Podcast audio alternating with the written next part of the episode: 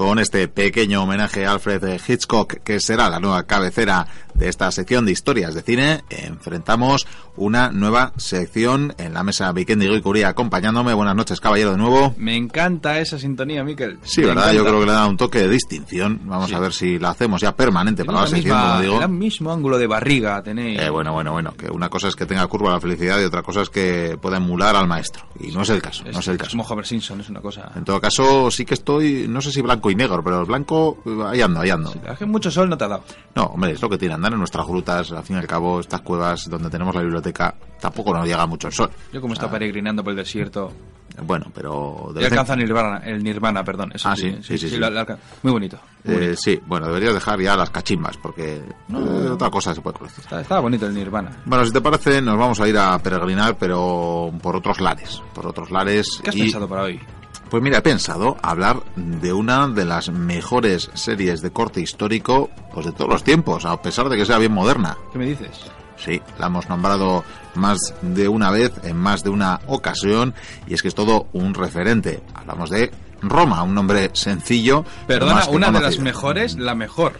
La mejor, la mejor. Para mí la mejor, probablemente cuestión de gustos. Igual a que no le guste mucho eh, lo romano, el mundo romano, aunque al que no le guste el mundo romano, que no se tope aquí con mi buen amigo Vikendi porque igual tiene un problema. Gladius y no, te iba a comentar que también, bueno, Roma la tengo a la altura de la serie que por cierto estaría muy bien algún día hablar sobre ella, aunque sea muy vieja, que es Yo Claudio. Cierto, cierto, de la BBC también, que sí, sí, en este caso además tiene ese paralelismo. Por cierto, a hacer una versión, versión moderna, creo, ¿no? Eh, pues eh, ha podido haber, ha podido haber amago. Es que fue, fue tremenda la vieja. Y a todo esto, que algunos de los lectores, que, de los oyentes, quiero decir, nos, eh, no, se, sorprendan por la pregunta, pero mi Gladius, ¿qué tal? ahí va, tu Gladius. es que, bueno, sí, te la tenía que, ensuciar un poco y tal. Sí, sí, sí, sí, lo tengo un poco ahí. Está, por ahí, ¿no? si, si puedo esta semana no, la que viene ya te la, te la traigo.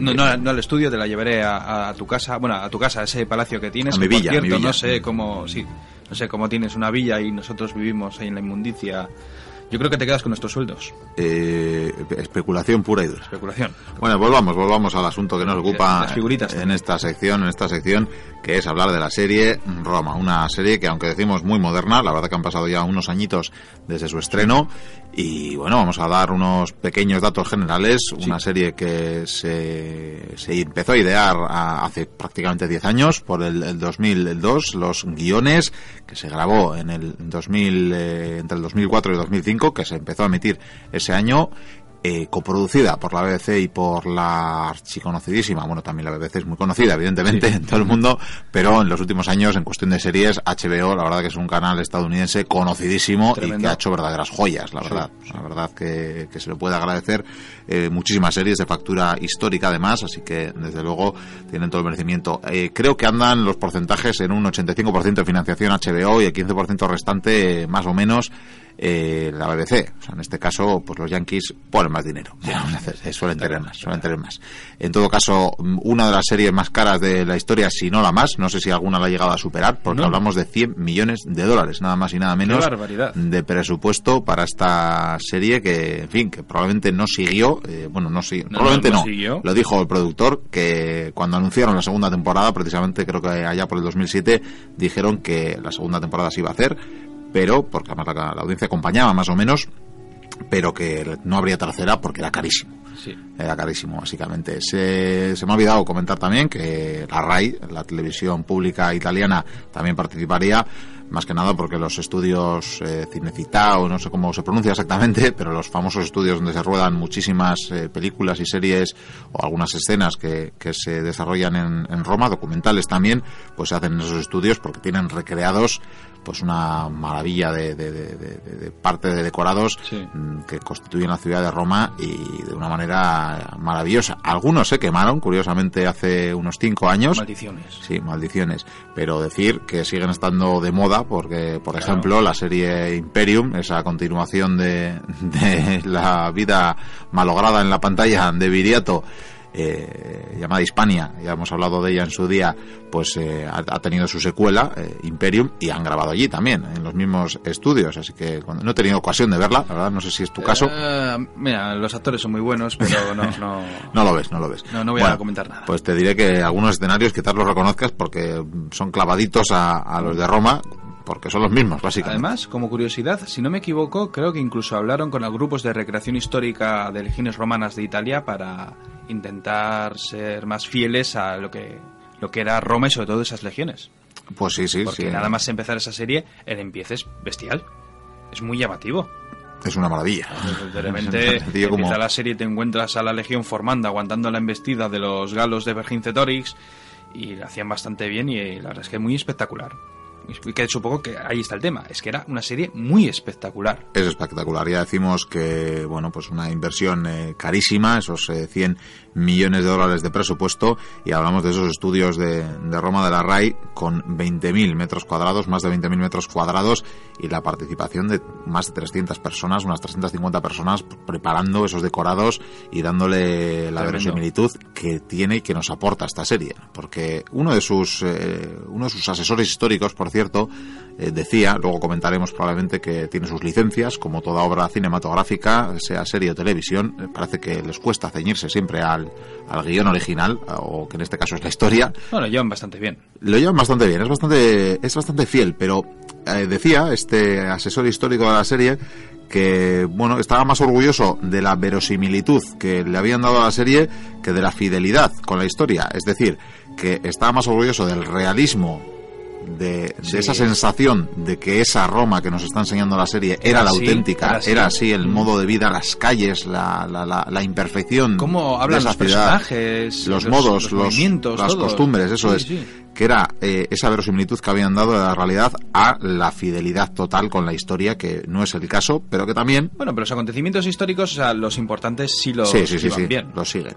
Y bueno, no sé si probablemente podamos dar algún detalle más, como bueno, algo, algo esencial quizás decir que John Milius y William J. McDonald con Bruno Heller son los eh, bueno pues los productores o los padres de, de esta serie y una vez dicho esto, pues yo creo que podemos empezar a, hablar de, de, dónde se enmarca y qué nos cuenta esta serie. Y sobre todo de algo que me llamó la atención es eh, casi todos los actores son ingleses.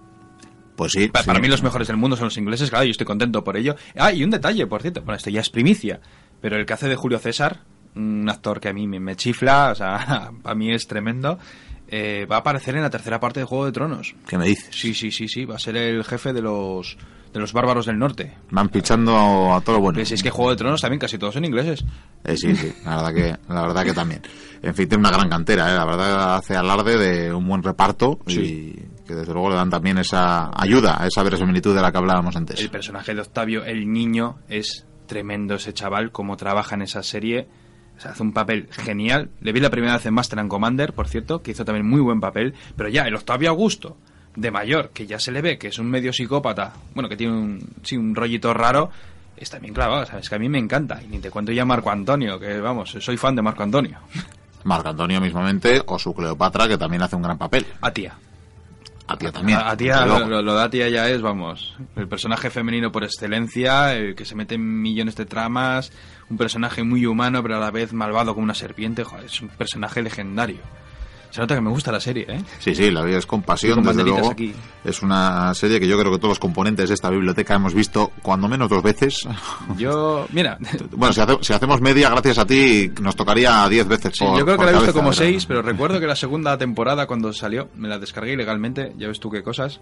Recuerdo que empecé a verla a las... no sé si eran las ocho de la tarde y acabé al... había amanecido ya yo estaba ahí con un sueño terrible. Lo que se hizo una maratón de... Tenía, sí, tenía que verla entera y me gustó mucho cómo cerraron el final, ya que lo tuvieron que cerrar de una manera prematura, vamos, el final para mí, a mí me gustó muchísimo. Está, muy bien. Esta sintonía que tenemos de fondo es la de cabecera, ¿verdad? Esa música ahí que parece de un zoco árabe más que más que de Roma, la verdad que... es una música muy, muy... está muy bien, a mí me, me gusta, es rara, pero encaja muy bien con esa serie.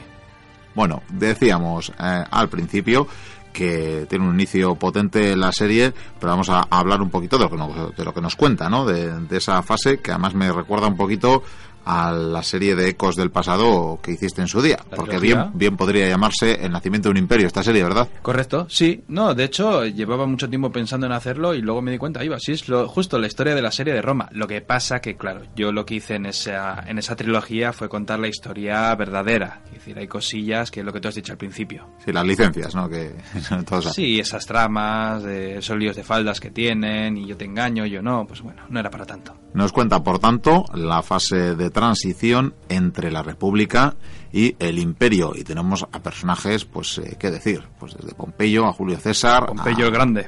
Al primer emperador, ¿no? A, Octavio. Augusto, Octavio Augusto. Así que tenemos, pues, los grandes personajes eh, de... Marco Antonio, Agripa, Cleopatra. Es que, vamos, son unos personajes bruto mismo.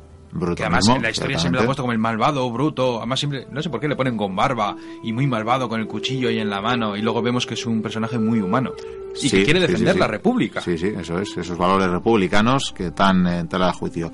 Y como bien dices, vemos de todo, vemos desde escenas de batalla muy bien recreadas, muy bien recreadas, una maravilla. Fue ahí la olla en la segunda temporada, ¿eh? sí, sí, sí. voy a puntualizar, yo te voy a cortar, pero es que cuando empiezan a avanzar esas, bueno, los manípulos, las cohortes empiezan a avanzar a la batalla, claro, dos ejércitos que utilizaban técnicas, bueno, similares, no, idénticas, y empiezan a combatir, hasta ahí muy bien, pero cuando de repente ponen efectos especiales y se ve un montón de gente peleando ahí como si fuera un todos contra todos. Fue un fallo para mí tremendo porque lo estaban clavando. No sé si fue un fallo, pero para ti una decepción seguro. Sí, sí, yo sí, lo, reconozco, sí. La verdad es que... me estoy andando por la rama, sigue hablando. Bueno, pues decimos que tenemos al margen de, los personajes históricos, tenemos a dos protagonistas que existieron, existieron porque Julio César eh, sabemos que fue un gran cronista, además de un gran general y, forjador también de, lo que sería el imperio a la postre, pero dejó en sus eh, crónicas, en sus escritos sobre la conquista de la Galia y demás, eh, dejó esos nombres de Tito Pulo y me estoy dejando al otro ahora mismo. Tito Pulo y Lucio Moreno. Y Lucio Moreno, eso es. No sé por qué no caían Moreno ahora. Creo que eran dos centuriones. Tito Pulo y Lucio Moreno que son eh, los dos protagonistas no personajes históricos o no por lo menos literalmente históricos en la trama porque les mete en todos los momentos trascendentales de esa transición entre la República y el Imperio Romano. ¿Quién iba a decir que el hijo de Julio César era el hijo de Tito Pulo? Eso es, ese, ese, hijo, ese Cesarión que nacerá de Cleopatra, de la última reina de Egipto, de la última de los... Eh, de los Ptolomeicos, de esa dinastía, eh, pues nada, no bueno, Marco Antonio tuvo sí, otros eso es. Pero bueno, eh, tenemos en ese momento, les tenemos mm, pues eh, naufragando al lado de Pompeyo, les tenemos en todos los momentos. Además, son unos personajes eh, súper divertidos, porque es que Tito Pulo es un legionario en toda regla, un juerguista, porque le va a las batallas, es un guerrero, pero luego se va a Roma, se va con prostitutas, se emborracha, se gasta todo el dinero, es un soldado. Pero Moreno, en cambio, es un personaje frío, casi psicópata en algunos momentos, me da a mí la impresión, fíjate lo que bueno, te pero con un alto sentido de la justicia y de... Muy noble, sí. Sí, sí, una gran nobleza. Su, su tatarabuelo había servido en Zama. Eso es, lo que pasa que claro, luego se acaba pasando de algún modo al lado oscuro cuando acaba pues regentando o pues un prostíbulo del Aventino, nada más y nada menos. Además recuerdo cuando cruza el Rubicón que él estaba herido y le lleva a Tito Pulo con él y cuando cruzan el río Rubicón y se declara ahí esa guerra y él se despierta, ¿qué es esto? Un río. No será el Rubicón, sí, somos traidores, nos van a matar, oh Dios mío. Sí, sí, eso es, tenía un sentido del deber de la responsabilidad por encima lo normal, él hace esa parte. Vemos hasta luchas de gladiadores también a lo largo de la serie, ellos mismos se implican en luchas equivalentes. ¿Por qué no? ¿Por qué no? ¿Por qué no? Hay de todo, hay de todo. La verdad es que una maravilla, una maravilla. La miremos por donde la miremos. La, mafia también está muy bien, los jaleos que se meten en la, en la mafia que se lían a, al final además hay una medio batalla entre los mafiosos en un patio que bueno sí, sí, desde, esa, desde, esa, colina desde el Aventino se van a pues acaba siendo todo un gaster digo que además se van a las legiones cada por tres se van. Yo recuerdo una escena de Pulo que le dice a Marco Antonio que estaban perdiendo la guerra y le dice oye que me voy a buscar a Lucio Boreno que ha encontrado a sus hijos y el otro este es un legionario por lo menos en lugar de irse porque sí me explica por qué eh, sí, sí. de, hecho César en más de una ocasión dice que no los mata porque cree que tienen a los dioses de su lado ¿verdad? Si no... Recuperaron el águila, tenían el tesoro de Roma.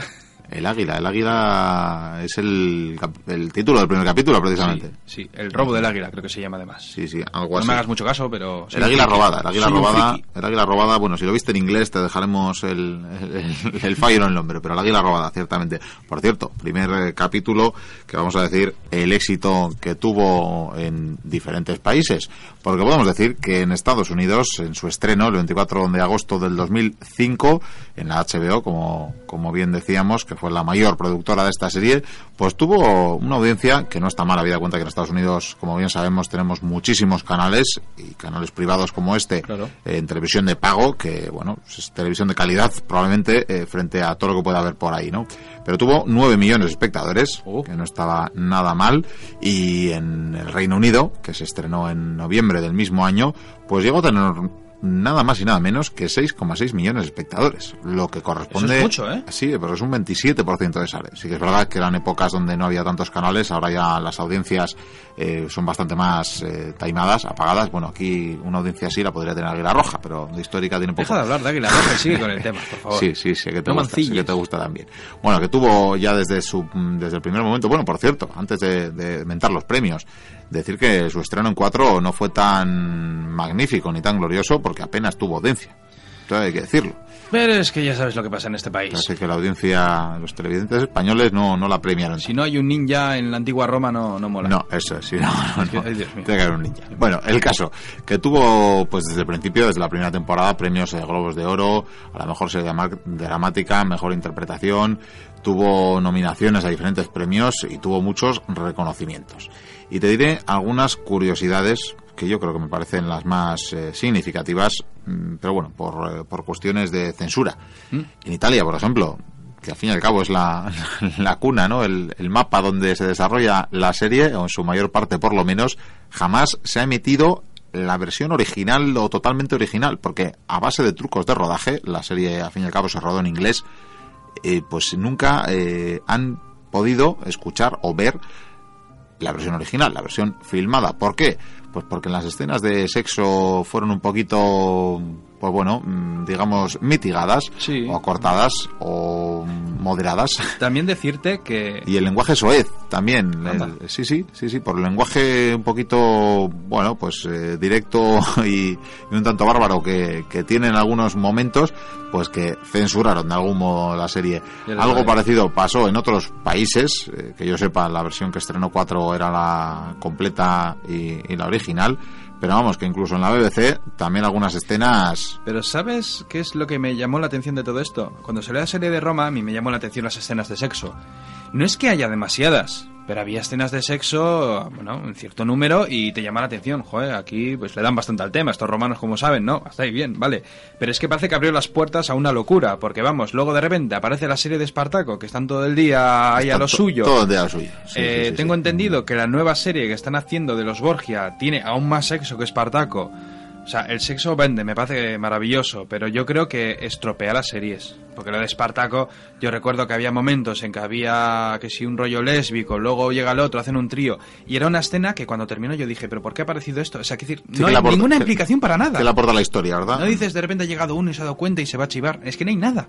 Sí, en algunos momentos, desde luego. Eh, bueno, que la propia BBC también eh, hizo alguna pequeña censura en también por el lenguaje suez y supongo por las escenas de contenido sexual, porque la estrenaron en prime time pero un poquito antes que otras series que estrenaban, porque de hecho hubo quejas, porque series como Los Soprano en horario similar, pues las habían emitido sin ninguna clase de censura, pero en este caso, como se emitía al parecer un poquito antes en la franja horaria, pues decidieron que todavía había niños por la casa viendo la tele y que había que mitigar un poquito esas Nosotros tenemos el Sálvame y...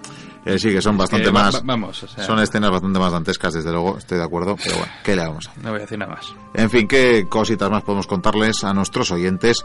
Pues por ejemplo, alguna de las licencias que se toma que se toma la bueno pues la narración que manipula algunas fechas históricas por ejemplo podemos decir que algunas cosas las anticipan el tiempo o sea que viendo la serie parecería que no pasan años entre algunas secuencias pero pasa mucho. pero realmente pues tenemos a veces décadas sobre todo con Octavio.